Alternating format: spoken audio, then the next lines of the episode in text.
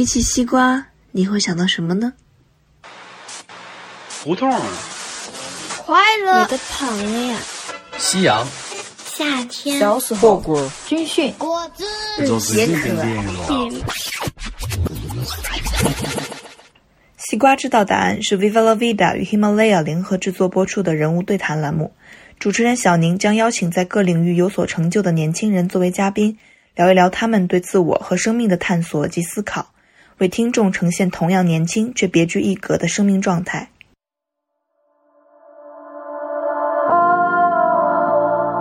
跟自己、跟事业之间要有一个和解。其实我觉得每个人都有一种本能，就是什么事情能让你真正的开心和幸福，这个事情是你欺骗不了自己的。那我如果说能用这一百年经历各种各样不同的人生，那我这一百年其实就当好几百年在过了。他们其实每一个人都是天然的艺术家。植物学家、画家、音乐家，我是希望能通过这样一条路线，至少在我自己心里，真的把大家都串起来了，然后能在文化和文化之间的那个呃交接地带，看到更多文化融合的东西，而不是对立的东西。我尽可能的让自己去去中心化，或者说，呃，不要把我自己的这个文化、自己对这个世界的理解去强加到另外一个文化上面，然后去去评价它。我想看到一个真实的世界，我不想通过呃图书、图片、文字报道，尤其是媒体报道，去认识这个世界。我是希望这个生命里有不同的人生经历，呃，不管这个经历好也好，不好也好，我觉得杀不死你的事故都是故事。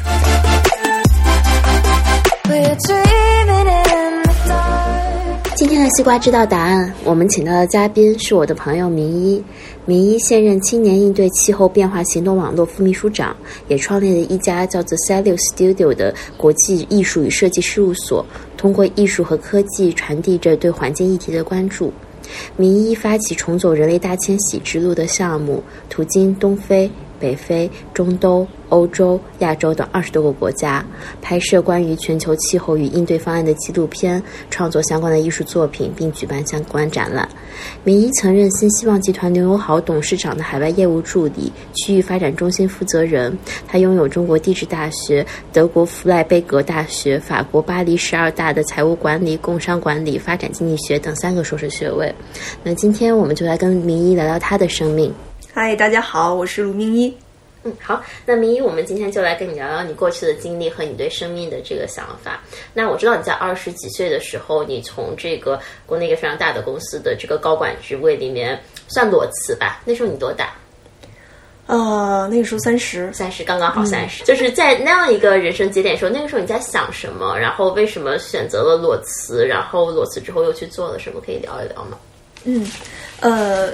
其实我不会把它当成是一个裸辞的这么一个行为，嗯，其实我从在入职开始，我就想说，哎，工作五六年的一个时间呢，我就想说，呃，给自己放个假，或者说给自己换个环境，呃，不想一直在一条道上跑到黑，呃，那其实我应该有呃全职去出去旅行，去经历世界这个想法是也是。呃，大概两三年的时间，就一直在想，哎，是不是有这样一个机会，我可以拿出呃一年或者甚至更长的时间来去做这样一件事情。那当时正好也有这样一个时间节点，我呃我的工作呢，当时被派到海外印尼去做整个东南亚区域的这种搭建。那我当时就想，如果我离开，我一定是在现有的工作上做出一点成绩。或者说我有我的遗产可以去交接的时候，我再走，而不是说我对现在的这个状态不满意，我就一走了之的那个那个感觉。哎，那你这跟很多人想法还不一样，因为你这个几乎是在一个是所谓我们讲事业上升期的时候离开，而很多人想的更多是我实在是没有办法忍受现在的生活了，我要换一种环境，我才会选择辞职。呃，我觉得其实你在任何一个环境下都有可能有这种啊，我受够了，我不想干了，我想走的这种心态。但我其实我觉得对自己有一个交代，就是嗯，其实那份工作虽然当时我我可能不喜欢想走，但我其实，在仔细想我想走的原因的时候，也不是说这个工作就那么不能让人接受。呃，我觉得可能是跟自己跟事业之间要有一个和解。怎么说？什么叫和解？嗯，这是退让吗？和解？我是觉得这其实这是一种能力。我我是希望能够培养自己这种在任何一个环境下都可以让自己尽可能的安定下来。嗯，因为其实你在这份工作里不开心，你换一份工作也不见得就开心。嗯，呃，那不开心的本身可能是是是自己内心的最最是就是你没有办法跟自己和解，没有办法跟这个工作去和解，呃，就才会有这种拧巴的这种现象。可是很多人会想说，OK，我出去旅行，我浪费了几年，然后这几年我本可以怎么怎么样，我身边的人都已经怎么怎么样了，就这种 peer pressure 其实大部分人的这个最关心的东西。嗯，我觉得其实要看你终点最后得到的这个东西。嗯，其实起点就是大家可能差不多。那这一年之后，我们再回来看自己的变化的时候，就会发生很大的差距，收入上有很大的差距，但整个对这一年的经历和收获也有非常大的差距，就看你真的想要什么。嗯。但所谓这个真的想要什么，其实因为总的来说，社会有一套这个比较单一的评价标准，我们讲你赚了多少钱，你有什么样的社会地位，对吧？那每个人，但是其实就在我自己看来，哈，就所谓我们这个社会的这个标准评价体，它其实是一个我们讲一个一个正态分布的平均值，但没有人想当平均值，可是我们又不得不把自己活成一个平均值，因为我们有那么多来自外界的、来自家里的，对吧？来自身边的人的这个压力。嗯，在我看来，就是如果只是一个人。就是孤肩奋战，可能挺难的。这是为什么？很多时候大家喜欢抱团取暖，然后找到自己相似的人，在一个正确的土壤里面，你的生命就可以以它本来的方式去成长。你自己是怎么经历过这个过程的？从意识到，然后到找到答案，到真的去坚持。嗯，其实我觉得每个人都有一种本能，就是什么事情能让你真正的开心和幸福，这个事情是你欺骗不了自己的。这种事情是真的发自内心，你会在经历这样一个过程的时候，你会真的开心。嗯，就是这个跟呃外界对你的要求、对你的评判标准和其他人对你的评价是不完全相关的。我觉得真的确实是一种本能，所以呃对我来说，去去经历这个世界，去探索不一样的文化，这个是让我发自内心里会。会有那种幸福感，在一个什么样的时刻、什么样的 moment，你发现说，哦，这个事情给我带来更大的幸福，以至于我愿意放弃我现有的其他的东西。呃，其实一直在工作的这六七年的时间里面，我几乎每个假期都会自己出去。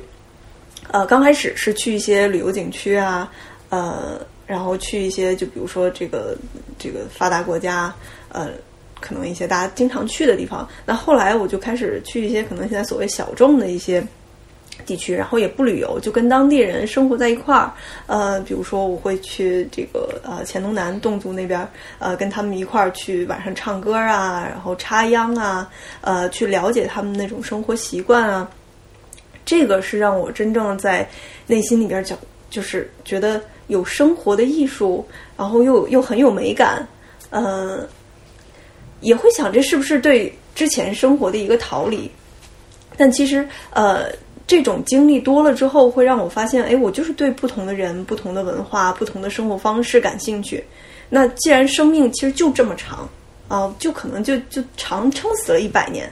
那我如果说能用这一百年经历各种各样不同的人生。那我这一百年其实就当好几百年在过了。嗯，你刚才有两个词还挺打动我的，一个是美感，一个是经历。所以其实对你来说，你找到呃让你生命绽放的方式，其实就是去经历更多的我们讲美好的事物或者美好的人。嗯，对，其实是在拓宽生命的宽度。嗯嗯嗯，你刚刚讲到就是你去去了很多少数民族，可以讲讲那那那边的一些经历吗？就你觉得印象深刻的一些人或者事情，让你开心的，让你很痛苦的等等。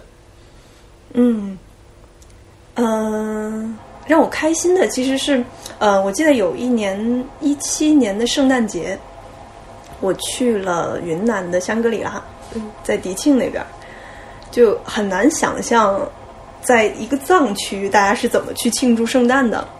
呃，我当时去了一个小村子，叫次中村。那个村子是呃法国的传教士，当时在那边建了一个天主教堂。呃，那是一个中式藏式加这个西方教堂混合的一个建筑。然后当地的居民呢，有藏族、白族、傈僳族、纳西族。听起来都是跟天主教一点关系都没有，但基本上有一半以上的人都是信奉天主教。然后他们，呃，每年圣诞节那天他们会举行最盛大的这种庆祝仪式，而且庆祝仪式也是中西合璧式的。他们去呃去祷告的时候，也都像拜菩萨一样的那种那种手势，很可爱。对，然后他们会呃，所有信奉这个嗯天主教徒都会拿着一个蛋糕，他们觉得。哦，外国人过生日是要吃蛋糕的，然后会在电蛋糕上写上自己的电话号码。在进教堂的时候，有一个人在那儿登记，就跟咱们去参加婚礼的时候，有人在那儿寄礼包，然后他们寄谁谁谁送了蛋糕给教堂，然后所有的教堂大概有几百个呃几百个蛋糕就堆在那个教堂的门口。等这个呃礼拜仪式结束之后呢，呃大家又会就不管你信不信。天主信不信耶稣？大家所有的这个村民都会聚集在一块儿去分享这个蛋糕。然后你也知道，少数民族非常能歌善舞嘛，大家就开始围着篝火去跳起了这个锅庄。所以当时真的是看到，呃，这种民族的融合、宗教的融合的那种包容和爱。呃，这个其实是穿越了，就是。很多我们现在看来就是觉得少数民族是是落后的呀，是这种。其实其实他们的那种包容和呃对于文化的这种体验，是让我觉得非常耳目一新，也是呃非常震撼的一个一个。我觉得。呃，你讲这个教堂也好，这个礼拜也好，这个信仰也好，它其实就是一种介质，它最后把人连接在一起。其实我们本来就有这个需求，或者本来就有这个本能，我们希望去跟他人产生更多的连接和关系。那大家在这儿，对吧？就是篝火上面这个唱歌跳舞，其实对我，我得补充一下，就就里边还有一个特别有意思的细节，嗯，就是他们那儿的那个圣经，嗯，呃，他们的圣经是用汉文，就是中文文字写的藏语。怎么用中文文字写藏语？他那个他不是用藏语的文字，他是用汉字作为注音，所以我看我能读出来，但我根本不知道他在说什么。哦，OK，对，也是一个文，就是完全混搭的一个。这个 感觉很像佛教，就是说，其实你念了很多这个经，但实际上你并不知道它可能本身这个什么大孤咒写了什么，但是其实你。我记得我之前看过一个纪录片，它大概意思就是讲说，其实声音本身就足以有这个魔力。你当把一些东西念出来，哪怕你不懂，但那个东西的能量，它其实就会流进你的身体里面去。这还挺佛教的。嗯，我其实你刚刚讲说，我脑海里面就出现这么一个画面，就说大家能歌善舞，然后去吃焦糖蛋糕等等。我觉得这个就跟我们刚刚最开始就我们就是在录这个 podcast 之前，我们刚刚在聊的这种。我们讲城市里面人与人之间的冷漠，和你刚刚讲，因为我刚刚一直在想，都是人，为什么你刚刚讲说他们能歌善舞？难道我们本来不能歌善舞吗？他们跟大家真的聚在一起，产生这种非常真挚的连接，难道我们没有这种本能吗？但是好像我们确实就没再有这种经历了。就是你怎么看这个事情？我其实也确实觉得，在大城市里面会，我包括我自己。我觉得挺遗憾的一点就是，我经常会把一个人物化，嗯，比如说送快递的小哥，或者说门口的保安，和标签化。对，就就其实，甚至于说对我来说，这他如果换成一个机器人，我我甚至不会有察觉，或者说不会有对对我心里会会起到一些什么什么影响和变化。我其实觉得这个事情是很很可怕的一个一个事情。或者说，人与人之间，它不再是人与人的关系，它变成功能与功能之间的关系了。对我，我这件事情让我觉得很很害怕，然后也觉得很难过。就是就是但当你去，比如说你给一个企业去咨询打电话的时候，对面的这个到底是一个真人还是一个 AI？我我有时候分不太清楚，甚至嗯，你说。我我想知道一个真人或者一个人，比起他本身的功能来说，就是他对你来说多的那部分是什么？真的是情感上的这种联系。嗯我觉得这个确实是没有办法替代的，但你很难在大城市里面在对就对一个陌生人敞开心扉，或者说对对一个陌生人你愿意去建立这种联系，我觉得现在都很难。为什么呢？哪里出了问题？我觉得这问题特别好，我其实自己也在思索哪里出了问题。呃，其实我们要看这个事情到底是什么时候才开始出现的。嗯，之前或者说在我们父母那一代，在我们爷爷奶奶那一代，好像大家认识的社会不是这样的，真的是城市起来、楼房起来之后，我记得我看过一个报道，就是说第一个建这种楼房的尝试，其实是希望把人聚集起来，把人联系起来的一个实验。但是那个实验从最开始它就是失败了，所以我非常好奇，为什么后续这样的实验会被全球范围大幅推广？当然，肯定有这种土地使用效率、资金使用效率的这个考量。但确实，本身我们的这个居住环境其实就就像我们现在在的这个楼房和我们工作的楼房，其实它本身就是，嗯，逆着人相互交流的这个本性设计的。嗯，空间其实已经足以去改变人与人之间产生联系的方式。对，嗯，然后再再再加上长时间的这种习惯。嗯嗯嗯，好，回到你在这个少数民族、呃探访的一些经历，除了刚刚那个教堂的让你觉得很很很很开心的经历之外，还有什么其他你印象深刻，或者说你觉得他们的生活跟我们的生活不太一样，甚至可能某种程度上他们比我们更幸福、更快乐？你所看到的东西，嗯、是讲少数民族吗？还是讲这个国外的？国外的我们晚点再说。啊，中国的，我想一下。或者说任何你印象深刻的经历，哪怕这经历让你让你诧异，然后让你痛苦都可以。嗯，呃，让我让我自己感触特别深的还有一个民族，就是景颇族。嗯、我在云南跟一个叫榕树根的机构，呃，一直有比较好的这种联系。呃，其实最开始我对景颇族几乎是一无所知的，后来慢慢呃到了那儿之后，因为他们是一个教育机构，有机会跟当地的孩子们一起接触。这些孩子可能在如果说我在大城市里，我碰见这样一个孩子，我会觉得在学校他会是一个差生，嗯，就是他他会不会有时候觉得他不讲礼貌啊，嗯，但在景颇那样一个环境里，真的跟这些孩子们接触下来之后，嗯，你会发现其实大家就是用着完全不一样的这种丛林法则、生存法则。我在景颇山寨里跟他们一起上山，跟他们一起去聊天的时候，我会发现我可能不一定在这个这样一个丛林法则的体系里面能够生存的很好。他们是什么样的丛林法则？嗯，他们其实每一个人都是天然的艺术家、植物学家、画家、嗯音乐家。虽然他们可能，嗯，普通话说的不是特别好，对于数学没有很敏感，英语单词完全记不住，但他们知道我们在山上走的时候，他们知道哪一种植物可以吃，哪一种植物可以用来当药。嗯、他们知道的生活啊，对他们知道山上呃什么时候你可以上去，不会下雨。他们跟自然之间的这种连接是特别紧密的。嗯，然后他们那儿有好多好多我见都没见过的植物、蔬菜，都是这些孩子们教我。哦，这个是这么摘，要吃根儿、吃茎儿还是吃叶？即使一个孩子都会知道这些东西。对对对，他们对他们对于自然的那种呃联系，我觉得真的是我们现在丢失了的特别宝贵的东西，你向往这样的生活吗？非常向往。但你为什么没有去过这样的生活呢？呃，我不觉得完全没有，是我觉得，嗯，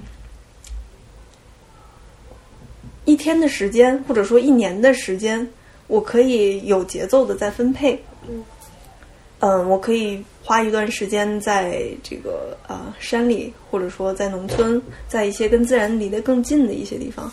我也可以在城市里面，我在我的家里引入更多自然的元素，比如说我跟我老公会一起商量怎么去做这个 bird feeder，嗯，做一个喂鸟的机器，就挂在我们阳台的外面。呃，然后自己吃完了水果，说这水果特别甜，那我们就把它种起来。然后现在培育了很多木瓜苗啊。然后我们说，这我们我们家说不定有唯一的北京唯一的一棵榴莲树。因为我想过这个问题，难道一个人一辈子认识植物、认识动物、认识世界不好吗？难道我们一定要去？当然，那些更高级的科技都挺好，但是可能我就想要更简单的生活。但是依然有一件事情是我放不下的，就是我后来意识到，就是像你刚刚最开始说，就是说人与人之间这种真挚的情感连接。我想，你如果真的把我丢到自然里面，让我缺失了这个，我这辈子其实会挺遗憾的。嗯，对，确实是。我觉得，其实我们在城里、城市里长大的孩子是是需要这种平衡的。嗯，你说完全去舍掉这些科技的东西、现代的东西，嗯，或者说这东西也不是完全不好的，它其实是一个很好的工具，只是看你要怎么去使用它。对，嗯嗯，聊一聊你这个，我知道你自己。随着这个人类迁徙的这个这个怎么叫古人？我不知道你怎么形容，说古人类迁徙的这个脚步，然后走了一遍这个呃这个这个从这个东南呃从这个这个东非东非对对对，然后一直到这个呃那叫什么 Mid Middle East 中东对，所以中文不太好，到中东，然后讲讲这段旅程吧。呃，其实我一直都特别喜欢人类学，然后也很一直在问自己自己是哪儿来的，我们是哪儿来的。中国人是哪儿来的？人类又是哪儿来的？所以，呃，问来问去，发现一个答案就是非洲。我们都是非洲人。从从一个角度上来说，嗯，那所以就有了这条路径。呃，就是人类学家和这个呃基因学家通过对大家 DNA 的判断和考古遗址的这种发掘探索呃发现的这一条路，就是嗯早期的人类大迁徙之路。从东非开始，有一波往南非啊，非洲南部走，然后有一波就穿过了中东，呃，在中东又分成两股，一股到了欧洲，一股到了呃亚洲，然后到亚洲亚洲这一股呢，又又往下，一直到东南亚，到了澳大利亚，呃，往东亚这一股呢，就到了这个呃东亚俄罗斯，穿过白令海峡，到了北美和南美。我当时想，如果说能有。一条线路真的把这些世界主要的文化圈都都联系起来，能沿着这个走一遍，我觉得那真的是不枉此生的一件事情。而且当时，呃，我有这个想法的时候，其实是一八一九年的时候，本身你会感觉全球就在就在一个全球化在不断瓦解，然后大家呃民族主义开始兴起。国家和国家之间、地区和地区之间变得越来越不稳定，那样一个时间点，当看到这样一条路线的时候，我会觉得，就是真是本是同根生，嗯，相见何太急，对，就是就是那那样一种感觉。我是希望能通过这样一条路线，至少在我自己心里，真的把大家都串起来了。然后能在文化和文化之间的那个呃交接地带看到更多文化融合的东西，而不是对立的东西。嗯，所以呃，我们就当时我把这个想法跟我当时的男朋友 一讲，觉得嗯可以，就我们俩一块儿就开始呃沿着东非从坦桑呃从哎肯尼亚从第一站到了埃塞俄比亚，呃肯尼亚。坦桑尼亚，然后到埃及，呃，几乎都是陆路的。我们这一趟一共只坐了两次、三次飞机，就是确实是就没有办法陆路那是很辛苦的，因为国家与国家之间毕竟这个距离还是蛮长的。对，坐大巴就大概有一百多个小时吧。我们当时还记了一下。嗯嗯，所以因为真的是通过陆路才能更好的去感受到那种连接。不然还是就是还是会是跳跃的。嗯嗯，好，就过程中有遇到什么样的这个你觉得比较有趣的人和事，或者让你印象深刻的人和事？嗯，呃，其实我我觉得这一趟旅行，我挺大的一个体会就是，嗯，我尽可能的让自己去去中心化，或者说呃，不要把我自己的这个文化、自己对这个世界的理解去。强加到另外一个文化上面，然后去去评价它。嗯，但有时候还是不自觉的发现，我还是带进去东西了。举个例子。嗯，我会觉得，我们到的第一个国家埃塞俄比亚，嗯，我会觉得，哎，我们今年是就去年，当时去年二零一九年，很正常啊。嗯，他们为什么是二零一二年呢？就首先对于时间的这个概念，嗯，我会觉得自己是有一个颠覆的，就是，嗯、我们现在的这个时间是现在的这个文化体系赋予它的，这是嗯公元啊，对，公元二零二零年，然后纪年法是这样的，呃，一年有十二个月，一个月有有二十八到三十一天，然后每天有二十四个小时，零点是从什么时候开始的？我原来不会去质疑这些东西，一直到我到了埃塞俄比亚，我发现他们也是公元纪年法，但是他们现在是二零一二年，不是很奇怪。他们他们一个一年有十三个月，嗯，前十二个月都有三十天。呃，埃塞俄比亚是第一个把天主教作为国教的国家。国家，嗯对，它在公元三世纪左右。嗯那岂不是埃塞俄比亚人跟这个外国人去打交道的时候，他们会需要去重新适应一个不同的这个时哦？，他们非常需要适应时间，不光是日期需要适应，时间也需要，每天的这个几点几点也需要适应。他们的零点是我们早上的六点，所以我们在买车票的时候，哎。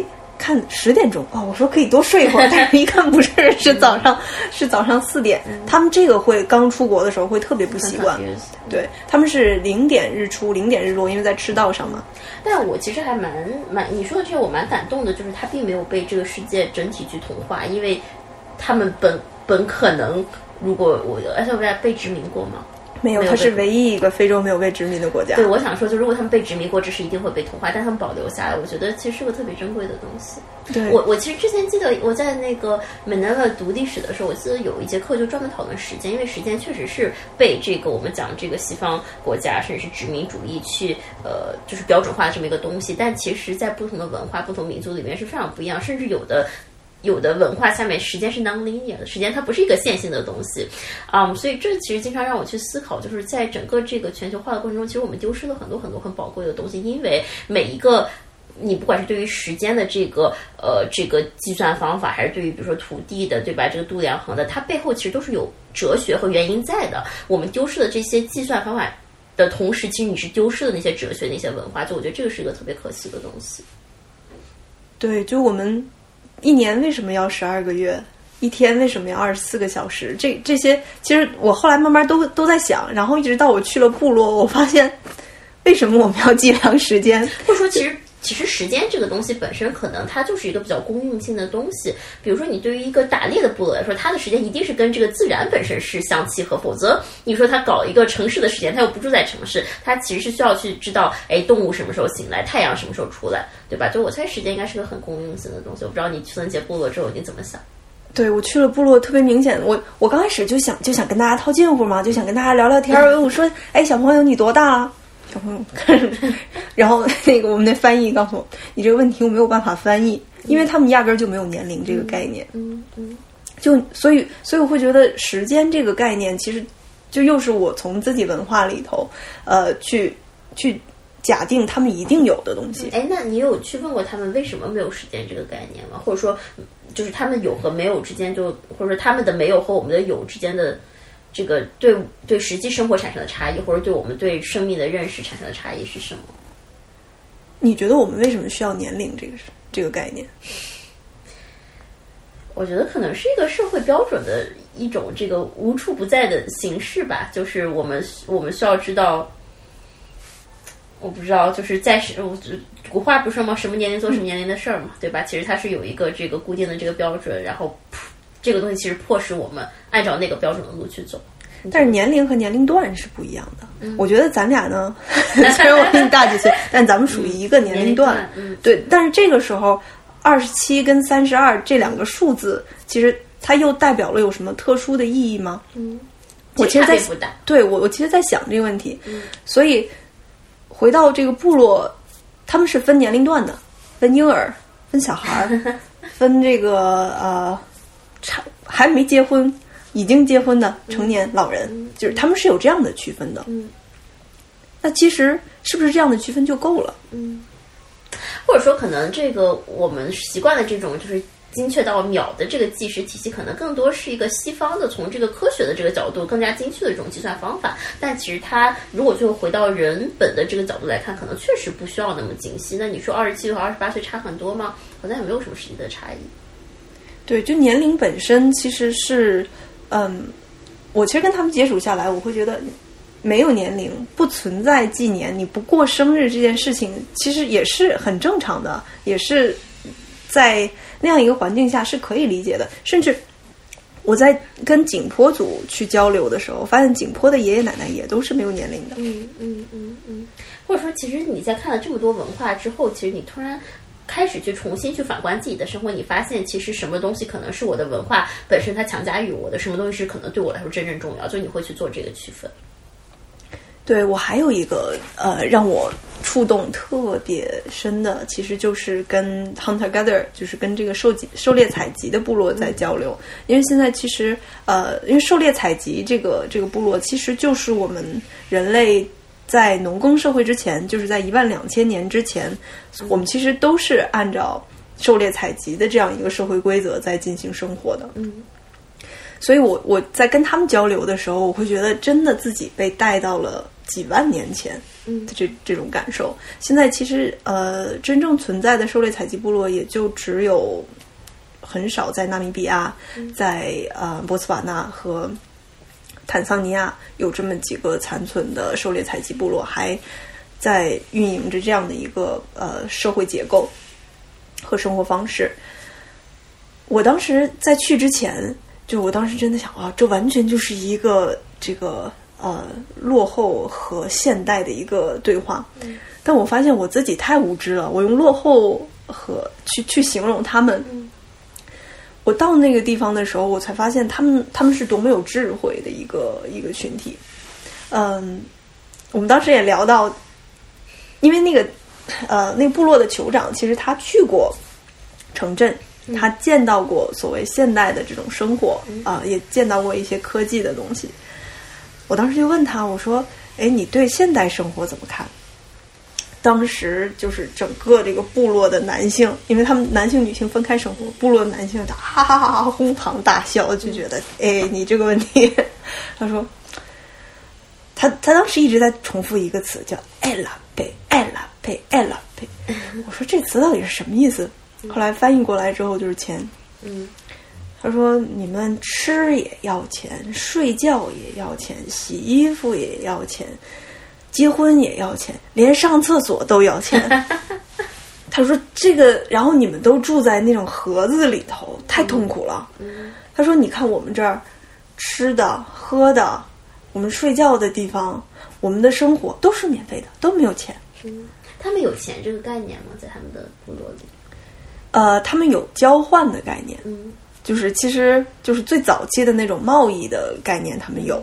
然后现在呢，因为政府会给他们发一些这种补贴，呃，他们知道钱的对，他他们知道有这种纸币，但是因为他们的语言体系里头没有超过几百几千的那种数字，他们他们都没有千百万的这种这个这个单词，所以他们看到那个 肯尼亚的货币，因为都都数量比较大嘛，几千几百的。就直接用犀牛、大象 去叫这个币种，一个大象能换什么什么东西？对，所以其实他们在看我们的时候，觉得我我们现代人过得很惨。哦，我们当时聊到了这种呃婚恋的这个标准，当时说你们你们找老婆是有没有什么标准？他当时说只有一条，就是要尊重。嗯，哦，我当时真的心里被打。就真的是被打到了，我没有想到他们会这么说。尊重指的是谁？尊重谁？尊重指的是相互尊重。嗯，你对他的那个部落所在的部落要尊重，他嫁过来对你所在的这个部落，跟你部落之间成员的这种关系，都是要一个彼此尊重。嗯，所以我当时会觉得这是一个很先进的表达。嗯，然后我说你会会考虑外表吗？他当时非常诧异的眼光告诉我：“为什么考虑外表？你为什么要问这么这么可耻的问题？这不是不能说可耻的问题，这么这么无稽之谈的一个事情。”他他会觉得这是无稽之谈吗？对，就外表跟外表有啥关系啊？你找老婆跟外表有啥关系？他会觉得完全都都不会往那方面想。我我们我们我们会去试图去就是 justify 这个东西，说好像外表这个东西它就是人的一种本能啊，对吧？其实我们觉得说，比如说一个女人她的腰细胸大，其实呃潜就是进化层面上代表着他的生育能力强，所以我们会去 justify 这些事情。难道呃如果如果你你在我们这个对话之前，你跟我讲这件事，我一定以为他们也是看外表的。我觉得本能是有的，嗯，对，本能会做出一个选择，但不会说去判断这个人长得好看还是不好看，嗯，然后去去选择这个是因为他长得好看，嗯我觉得在他们的价值体系里是没有没。有关系。对，其实我也在想，爱情是什么？我们其实爱情每个文化对爱情定义也不一样嘛。那呃，我可以看到，在他们的这种生活方式里，肯定是有激情的，嗯呃，肯定是有对于异性的这种需求，嗯但这个到底是不是爱情，其实也也很难讲。嗯，我也不认为，呃，作为人类，我们的本能就是跟你一个人从一而终。嗯，那一夫一妻，其实确实是这个社会这个文化体系下带给我们的这种选择。嗯然后我们觉得我们应该要这样做，嗯但是其实从生理的角度，我并不觉得就是爱情和一夫一妻有必然的这种联系。你踏上这段旅程的时候，踏上之前，你内心有什么问题吗？就或者你这趟旅程是为了寻找什么答案吗？对于我来说，这这个旅行，我当时最希望的就是我想看到一个真实的世界，我不想通过呃图书、图片、文字报道，尤其是媒体报道，去认识这个世界。对你来说，什么是一个真实的世界？我自己经历的嗯，就是最真实的。所以这些经历之后，然后你回来做了一个什么样的决定？哦，我跟我老公现在也在做一个呃气候跟可持续发展的艺术工作室，因为他是一个艺术家。可以可以多讲一讲吗？嗯，呃，其实 Kellen，呃，我老公叫 Kellen，、他是一直是对于气候、艺术、环境特别关注的一个人。他本身是来自英国的一个艺术家，所以通过我们在这一路的一个一个观察，我们回来之后呢，呃，一个是在做这个纪录片，另外呢，也是在做一些嗯跟气候环保相关的艺术品。比如说，最近我们做了一个跟海洋保护相关的这种呃艺术，正在七九八进行展出。嗯，其实它就是在反映一个呃人跟自然如何达到一个平衡相处的一个过程。这是一个 AI 的艺术品，我们也希望把科技的力量呃融入到这个艺术创作里面，因为不是说我们跟自然保持联系就要放弃现在呃这些这个科技的优势。嗯，那我们同时也觉得，其实艺术也可以作为一个解决方案，再重新去认识这个世界，它是我看到的第一个问题，也是我看到最重要的问题，所以我没有办法逃过它，因为这个议题找到我了。嗯，所以我回来之后，呃，也在尝试着想找一些这个领域的工作，因为我觉得是要首先了解大家在在中国的气候变化的这个领域，大家在做一些什么，然后看我能做什么。我的这些经验体会，然后我的这一腔热情，可以怎么样去真正帮助到这个问题的解决？所以正好看到当时 CY 看就是叫中国青年气候行动网络正在正在有一个招募，所以就当时尝试了一下，也特别有幸能够现在加入到这个团队里面，去跟大家一起探索，我们真的怎么去倡导青年人去为气候变化呃采取一些行动。嗯嗯，比如说你有看到什么很很特别的，让你觉得很诧异的例子吗？就年轻人在做什么在这个事情上？因为其实像你刚刚所讲，其实气候变化对大部分人来说是一个太太宏大的议题，大家觉得我可能也帮不了什么忙，那干脆我可能也就不去帮忙了。我觉得在我们前两天其实做了一个关于中国青年气候意识和行为的这种调研，呃，你会发现中国青年其实对气候变化的意识其实是要高出高出美国很多的，就是百分之九十以上的同学都认为气候变化是真实存在的，而且也对我们有真实的这种影响。这跟政府的引导关系很大，因为我们我们政府确实承认这个问题。对我们教材里都有。在美国，确实它有这种两面的声音，你比较难判断。对，对，所以其实我觉得，在中国青年里面，对于这个问题的认识是有的，呃，但是在整个采取行动方面，其实是相对滞后一些。不会特别主动的去，就大部分同学可能不会特别主动的去采取应对气候变化的一些措施，或者说，其实更多的是咱们咱们当代年轻人公民意识会比较弱，就是他其实不知道我我作为这个社会的这一份子，我应该怎么以什么样的方式在生活的各个方面去为这个社会做出一些贡献。对，我觉得很多时候会嗯缺少一个相关性，嗯，就是。气候变化这个议题跟自身的一个相关性，就包括其实我走出去之前，我我住在这个钢筋混凝土的房子里，我也觉得气候变暖哦，开空调开开大一点就好了嘛，或者说这个跟跟我有什么关系呢？嗯，或者说我真的能做什么呢？就就我一个，我我平时少吃点肉，我就能这个节能减排、减缓气候变化了？好像好像不是这么回事儿。但其实。呃，我觉得这个是确实是需要一个意识的转变。就一个是在自己生活里面的这种低碳生活方式，其实现在还没有完全嗯渗透到我们这个日常的生活体系里面。所以我加入到 CY 看以后。嗯，很大一部分其实是想在做一些呃这种低碳生活方式的这种倡导。那当然，现在其实我发现周围有很多年轻的小伙伴们已经开始去做这种尝试了，或者说比我呃比我们践行的更早。嗯，呃，有越来越多的这种雨后春笋般的各种组织啊、联盟啊。那加入到 CY 看之后，其实我们现在有一个项目，就是叫让传统流行起来。嗯嗯，我会觉得好像现在西方。倡导的这种低碳生活理念，这不就是我们爷爷奶奶那一辈的生活方式吗？因为，但是他们的这个老一辈是工业化成长起来那一辈，其实是没有零碳或者低碳生活的，或者会很少。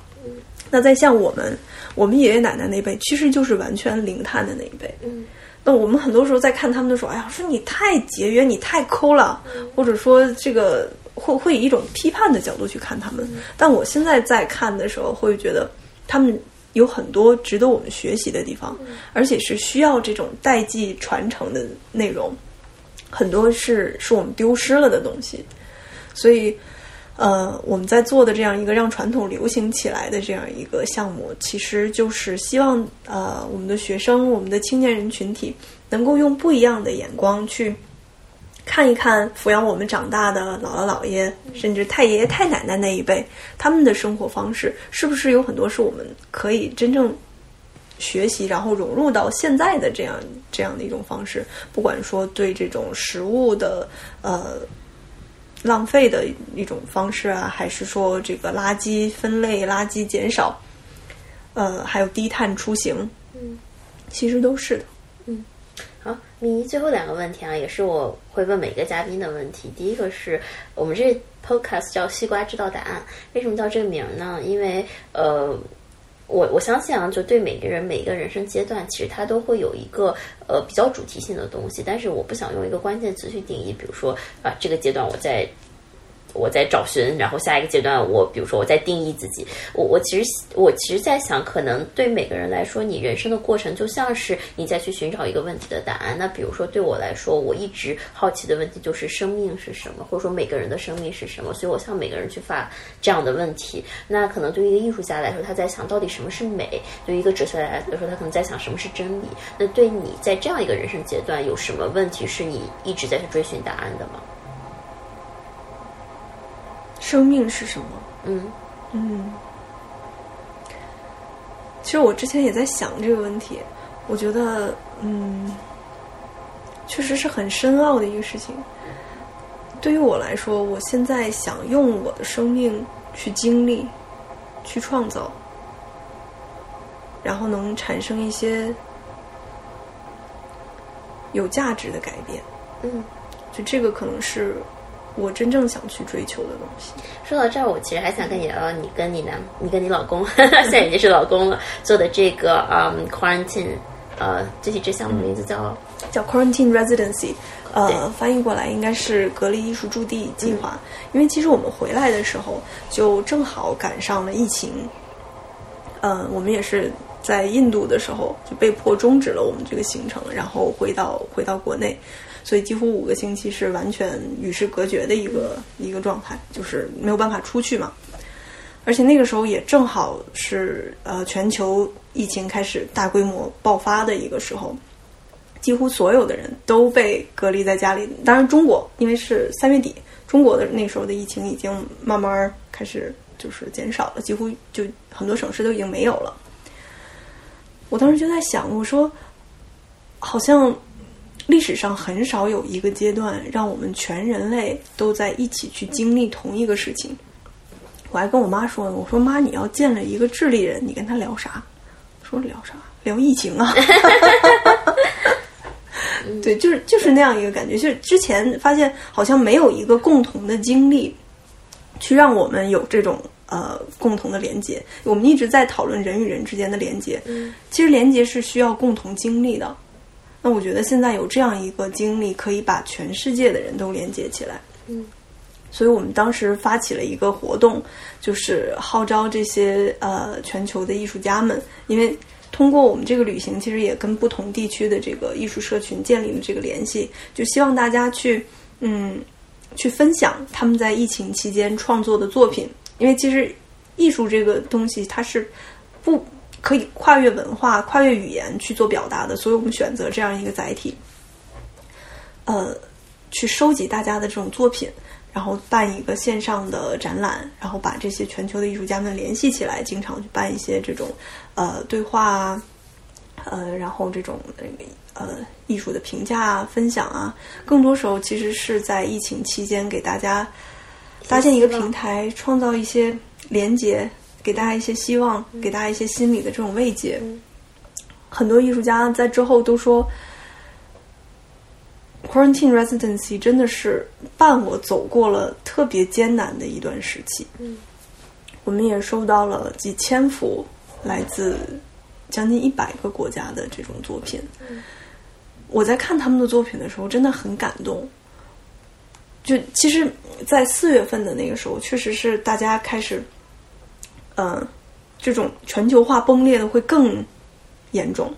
然后民族主义会特别明显。当时中国和国际的关系也不是，尤其因为疫情，大家可能对中国的评价还比较负面的时候，各种负面信息充斥全网络。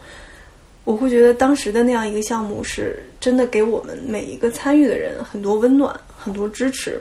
就是在那个平台上面，我会觉得没有那么多。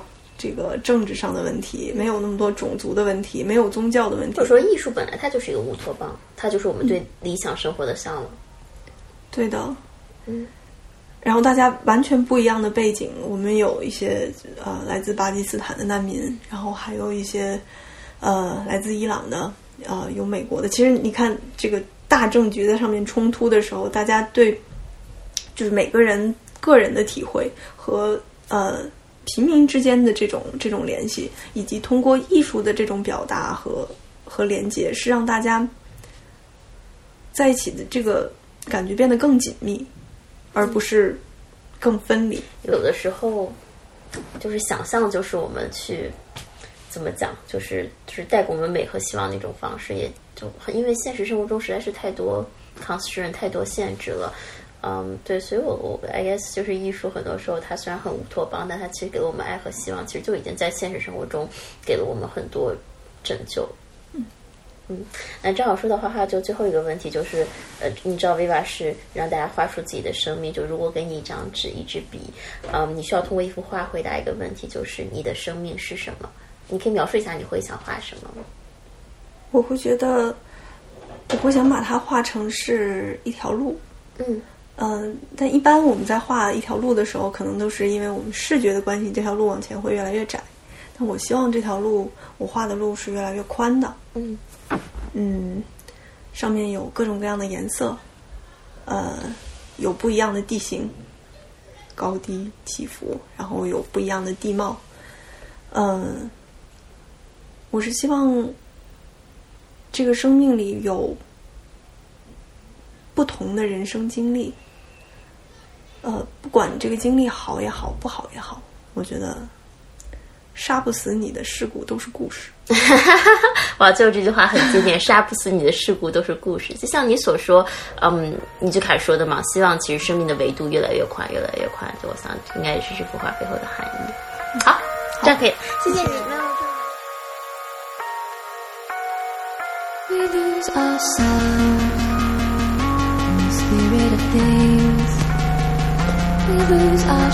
如果为名医画一幅生命画像的话。我想，它应该像是一颗蒲公英，在东非大草原上飘扬。画面里面有经历痛苦的人，也有美好的景色，而蒲公英所及之处会留下星星。我想，这也，呃，这也其实与这个名医走过的这一条人类大迁徙的这个道路相呼应。在这个过程中，他其实看到了非常多。嗯，正在经历痛苦的人们，而他其实希望他的看见，他的所作所为，可以给这些人们带来一些美好的变化。所以，我想这就是我心中唯一的生命画像。